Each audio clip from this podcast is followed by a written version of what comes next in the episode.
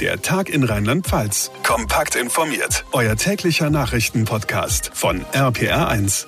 Hallo und willkommen am Freitag zur aktuellen Ausgabe unseres Podcasts. Ich bin John Segert. Schön, dass ihr wieder mit dabei seid. In Mainz, Koblenz, Ludwigshafen oder auch in Speyer wird man das kommende Wochenende wohl nochmal ganz besonders genießen. Klar, zum einen wegen des Wetters, ist ja viel Sonne vorhergesagt, sprechen wir später drüber. Viel wichtiger ist aber der Blick auf Montag, denn dann öffnen die Geschäfte wieder in Rheinland-Pfalz und zwar alle, nicht nur die des täglichen Bedarfs. Wir hier sind mit Schleswig-Holstein Stand heute das einzige Bundesland, das die Inzidenzvoraussetzungen erfüllt, heißt auch, ab Montag werden unsere Nachbarn aus Hessen, Baden-Württemberg und NRW wohl besonders gerne die rheinland-pfälzischen Städte besuchen kommen und das in Scharen. Was da ab Montag auf uns zukommt und was für die Läden, die öffnen wollen, gilt, das fassen wir euch gleich kurz und kompakt zusammen. Ebenfalls am Montag steht auch der zweite Schritt in Sachen Schulöffnungen an. Die fünften und sechsten Klassen kehren zurück in den Präsenzunterricht und das macht den Lehrern ganz schön Bauchschmerzen. Warum? Das erläutert erläutert mir die Chefin des Philologenverbandes Rheinland-Pfalz, Cornelia Schwarz. Außerdem spielen wir das Gedankenspiel, was wäre, wenn wir schon an diesem Sonntag den neuen Landtag in Rheinland-Pfalz wählen würden. Da hat sich nämlich einiges getan in den Umfragen. Die Details gibt's ebenfalls später in dieser Ausgabe. Vorher das Wichtigste vom heutigen Tag. Und heute fangen wir mal mit der landesweiten Inzidenz an. 47,5 lautet der aktuelle Wert für Rheinland-Pfalz, ist normalerweise eher mäßig interessant, weil eben nur der Durchschnitt aus den Kommunen. Ab Montag ist diese Zahl aber richtig viel wert, denn wir machen den Einzelhandel wieder auf. Beschluss der letzten Kanzlerschalte, wer stabil unter 50 liegt, der darf das. Und wer liegt stabil unter 50? Richtig, Rheinland-Pfalz und Schleswig-Holstein noch, aber das nur am Rande. Natürlich ist Corona noch nicht weg, deshalb gibt's auch eine Art Bremsmechanismus, wenn die Werte wieder steigen. Heute verkündet RPA1-Reporter Olaf Holzbach. Wie machen wir es? Also wir machen es so. Am Montag darf alles aufmachen. Einzelhandel, Buchläden sowieso, Museen, Kosmetikstudios. Ausnahme, Kreise mit Inzidenz über 100, derzeit Germersheim und Altenkirchen. Die Bremse sieht dann so aus. Wenn das Land Rheinland-Pfalz über die 50er-Inzidenz kommt, das über drei Tage hinweg, dann werden wir gemeinsam uns zusammensetzen mit den Kommunen, werden dann am vierten Tag entscheiden, dass in den Gemeinden, wo die Inzidenz ebenfalls über 50 ist, dass die auf jeden Fall auch wieder zurück müssen zum Terminshopping. So wie wir es jetzt haben. Nochmal, beim Aufmachen gehen alle mit, beim Zumachen nur die Kreise, die auch über 50 sind. Ist ein wenig kompliziert, soll das Ganze aber absichern, ebenso wie die Tests für alle ab Montag. Okay, heißt aber, wir könnten von Kreis zu Kreis unterschiedliche Regelungen haben und zu den Nachbarländern sowieso. Genau, Hessen zum Beispiel, Inzidenz heute knapp 70, da werden die Wiesbadener über die Brücke fahren. Nochmal die Ministerpräsidentin. Wir können nur dafür sorgen, dass bei uns alles richtig läuft. Das heißt mit Personenbeschränkungen, das heißt mit Hygienemaßnahmen, alles was erforderlich ist. Und natürlich kann man auch dann nur appellieren, beziehungsweise die Wiesbadener daran appellieren, dass sie nicht alle äh, hier rüberkommen. Allerdings ist schon auch klar, das wird sich jetzt in ganz Deutschland genauso abspielen. Corona-Shopping-Tourismus bringt in Rheinland Rheinland-Pfalz erstmal Umsatz. Wenn er überhand nimmt, gehen die Inzidenzen wieder rauf und alle bleiben zu Hause. Tja, es bleibt spannend. Der rheinland-pfälzische Einzelhandel öffnet ab Montag wieder, außer in den Hotspot-Landkreisen Germersheim und Altenkirchen. Die Infos von Olaf Holzbach. Vielen Dank. Bei all den Öffnungsperspektiven und Terminshopping und Inzidenzen denken wir heute auch noch an unsere Schulen. Montag, der zweite Schritt auf dem Weg zum Wiederaufmachen in Rheinland-Pfalz. Die fünften und sechsten Klassen kehren zurück in den Präsenzunterricht. Die Grundschulen sind ja schon. Übernächste Woche soll dann der ganze Rest. Schön im Wechsel sind die Lerngruppen klein und das Risiko gering, sagt das Land. Die Lehrer dagegen greifen sich an den Kopf, zumindest für die kommende Woche. Cornelia Schwarz unterrichtet am Werner-Heisenberg-Gymnasium in Bad Dürkheim und ist Vorsitzende des Philologenverbandes Rheinland-Pfalz. Frau Schwarz, warum haben Sie Bauchschmerzen mit dem Öffnungsplan? Ja, also wenn wir nächste Woche die fünften, sechsten Klassen reinholen, ähm, dann und, und dann erst eine Woche später äh, die anderen Klassen oder eben eine Woche nur dazwischen ist, dann wird es ein organisatorischer Kuddelmuddel, ja. In der fünften, sechsten Klasse müssen wir in der Schule sein. Für die anderen Klassen müssten wir eigentlich zu Hause am Schreibtisch sein, weil eben viele Schulen überhaupt kein stabiles WLAN haben. Das heißt, wir sind dann nächste Woche ständig am Hetzen von der Schule nach Hause und zurück, weil in der Schule eben kein Arbeitsplatz vorhanden ist, von dem aus man vernünftig Fernunterricht erteilt erteilen könnte. Okay, aber das wäre ja wirklich nur die eine Woche. Umgekehrt wird es ja sicherer durch die Tests für alle.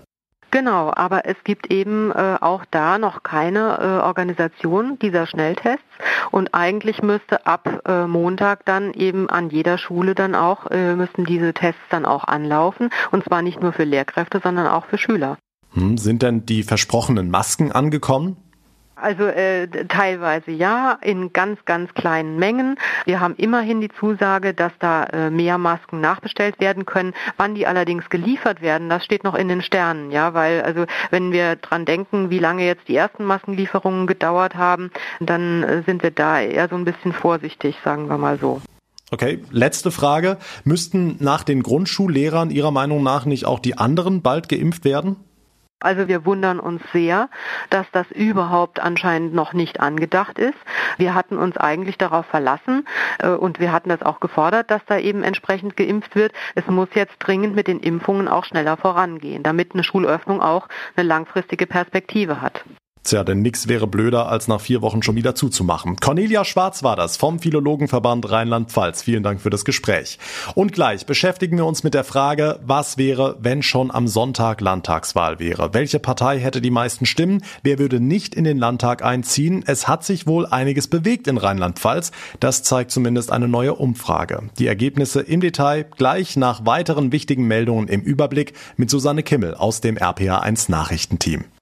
Schönen Feierabend. Ab Montag soll jeder einmal pro Woche kostenlos auf Corona getestet werden können. Dafür seien auch mehr als genug Schnelltests da, sagt Gesundheitsminister Jens Spahn. Dass es nach dem Wochenende aber wirklich in jeder Apotheke, in jedem Testzentrum und in jeder Arztpraxis genügend Tests gibt, gilt als sehr unwahrscheinlich. Die ersten Selbsttests sind ab morgen in einigen Läden erhältlich. Flächendeckend sollen sie ab Montag an Schulen zum Einsatz kommen. Mit den Tests sollen die beschlossenen Corona-Lockerungen abgesichert werden. Die Debatte über Impfvordrängler hat in der Eifel-Mosel-Region erneut an Fahrt aufgenommen. Wie der trierische Volksfreund berichtet, hat sich neben dem Gröver Bürgermeister Thomas Martini auch dessen Frau bereits gegen Corona impfen lassen. RP1-Reporterin Maike Korn. Martini hatte seine frühzeitige Impfung schon Anfang der Woche bestätigt. Dass seine Frau auch früher dran war, kam erst in der Gemeindesitzung heraus.